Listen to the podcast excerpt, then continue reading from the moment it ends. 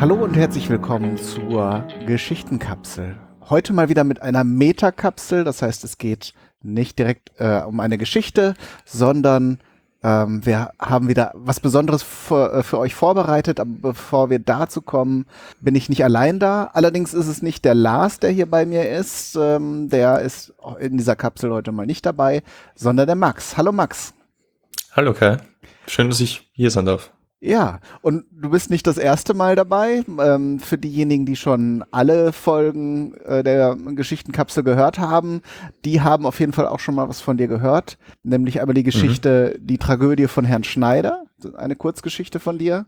Und äh, ein äh, jetzt gar nicht mal so lang her eine kurz kürzest Geschichte, ähm, die automatische Begierde, auch eine sehr spannende genau. Geschichte. Das heißt, du schreibst auf jeden Fall viel, ne? Äh, ja, also bis jetzt kann ich mich noch sehr gut dran, also ich kann meinen, meinen groben, äh, meine grobe Richtlinie einhalten. Ich habe mir vor, vor, weiß nicht, zu Jahreswechsel vorgenommen, okay, ich gehe das jetzt ernsthafter an und ähm, die habe seitdem wirklich monatlich konsequent äh, Texte veröffentlicht. Mhm. Und ja, mittlerweile sind es ja auch schon mit den, mit den Vertonungen sind es ja auch schon mehrere Veröffentlichungen per Monat und das heißt, mit äh, Veröffentlichungen, das heißt, du engagierst dich dann in Schreibwerkstätten oder wie kann man sich das vorstellen? Oder äh, publizierst du richtig dann auch deine Texte? Ähm, also ich habe im Sommer letzten Jahres habe ich einen, meinen Blog gestartet. Mhm. Und ja, ich gehe, also ich gehe ins Literaturhaus in Wien, äh, treffe mich mit, mit ein paar anderen Autoren wir besprechen Texte und so und ähm, ja, also das hat mir am Anfang wirklich viel geholfen, da habe ich wirklich äh, konstant immer Feedback bekommen, bis ich dann wirklich sagen konnte, okay, jetzt, jetzt äh, kann ich schon irgendwie auf eigenen Beinen stehen, kann meine äh, Texte jetzt auch schon objektiver bewerten. Ja, seitdem suche ich mir eben ab und zu zwischendurch mal jemanden, der lektoriert. Und jetzt mit der Geschichtenkapsel ist es sowieso super, äh, weil man da im Prinzip äh, gleich ein gratis Lektorat dazu bekommt. ja, genau. Also wir haben ja für alles Spezialistinnen und Spezialisten. Ähm, das heißt, wir haben Leute, die dann auf Rechtschreibung gucken, wenn man äh, da Bedarf hat, obwohl wir ja hauptsächlich dann unsere Texte vertonen. Da ist ja dann die, die ähm, Grammatik, ja gut, die Grammatik schon wichtig, aber die Orthographie dann äh, äh, erstmal zweitrangig. Hauptsache es, es klingt gut. Ähm, genau. Aber wir haben auf jeden Fall auch Leute, die dann vielleicht vom Stil her ein bisschen drauf gucken, da ein paar Tipps geben. Und äh, da vielleicht wie immer der Aufruf, wer, wer jetzt Interesse hat, äh, gerne Texte mit uns zusammen zu schreiben ähm, oder auch eben Texte von sich mal zum Vertonen in unsere Community geben will. Da haben wir jetzt ja auch eine immer weiter wachsende Gruppe von Sprecherinnen und Sprechern, die äh, Texte vertonen. Da nehmt gerne Kontakt mit uns auf. Dein Blog übrigens, ähm, das wollte ich eben auch nochmal sagen, findet man auch über dein Profil auf der Geschichtenkapsel. Äh, mhm. Wir haben ja diese Seite Personal und wenn ihr dann ähm, Maximilian Kaiser sucht äh, in den, unter den Personen, dann seht ihr auch ähm, da so kleine Icons und bei dem www kommt man, glaube ich, dann direkt auf deinen Blog. Hatte ich jetzt eben noch genau. mal geguckt.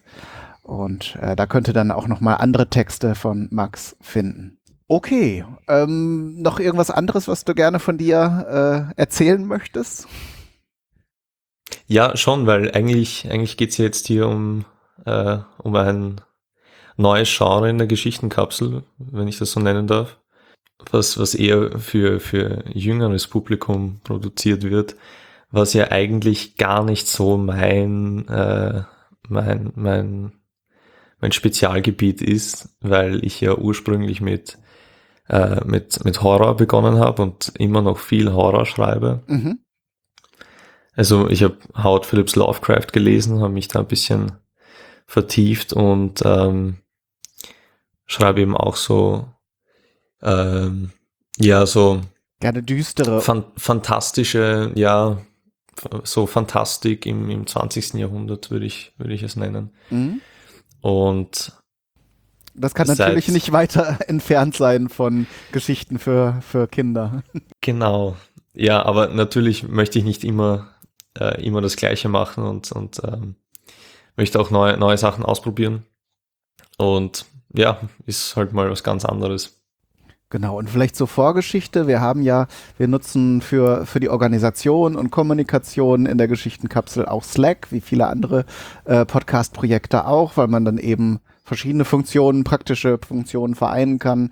Äh, man hat da Chats, man hat, kann Dateien hin und her werfen ähm, und eben verschiedene für Projekte verschiedene Kanäle anlegen. Und da haben wir zum Beispiel auch eine Ideenschmiede. Ich glaube, da ist es entstanden. Oder wir hatten auch einen Kanal eröffnet, weil wir eben Geschichten für Kinder gerne schreiben wollten. Und da hattest du dann mal erzählt oder beschreib's am besten selbst. Ja, also ich habe ich hab Kathi zuerst angeschrieben Mhm. Ähm, ich habe eine kleine Schwester, die ist jetzt äh, vor zwei Wochen vier Jahre alt geworden. Mhm.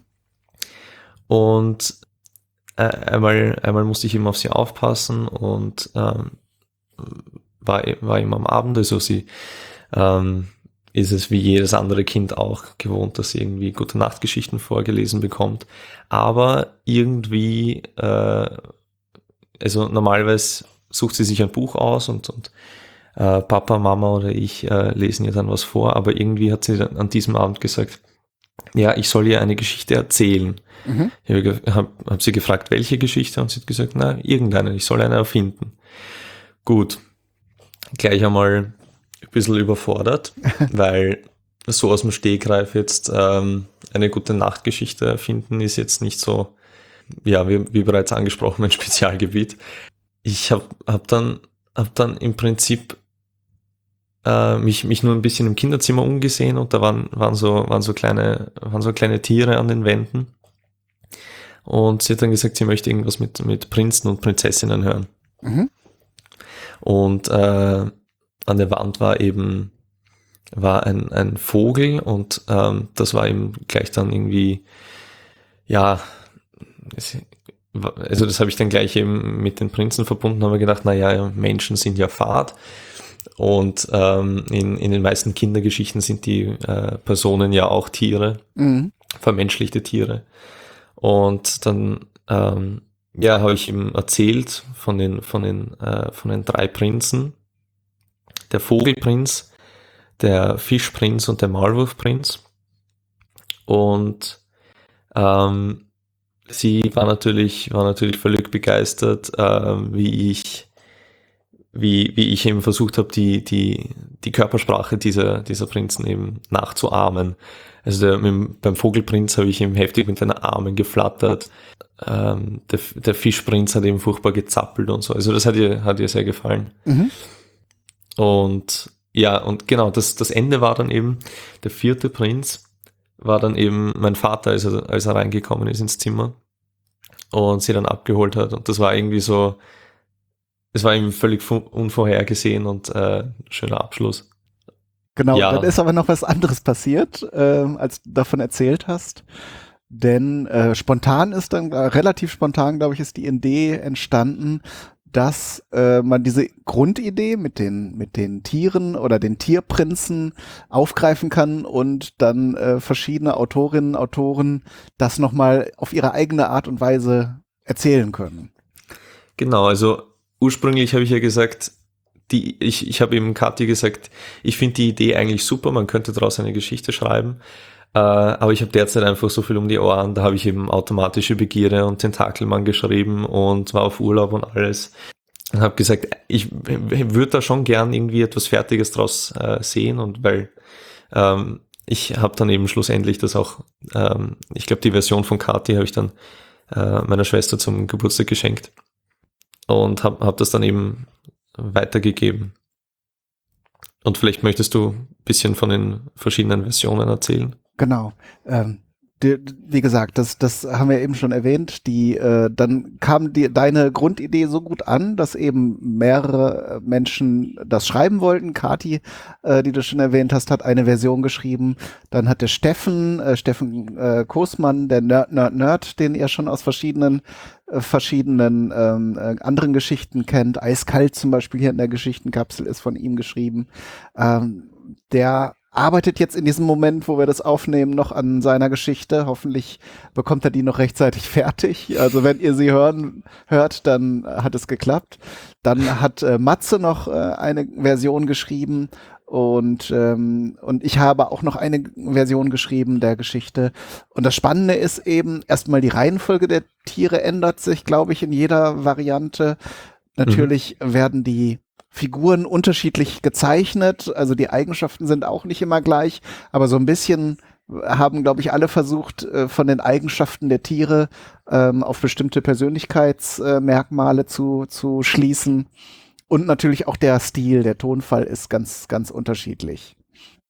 Ja, es ist, es variiert sehr stark, obwohl es eben, obwohl die Grundidee immer noch sehr, sehr leicht äh, zu erkennen ist.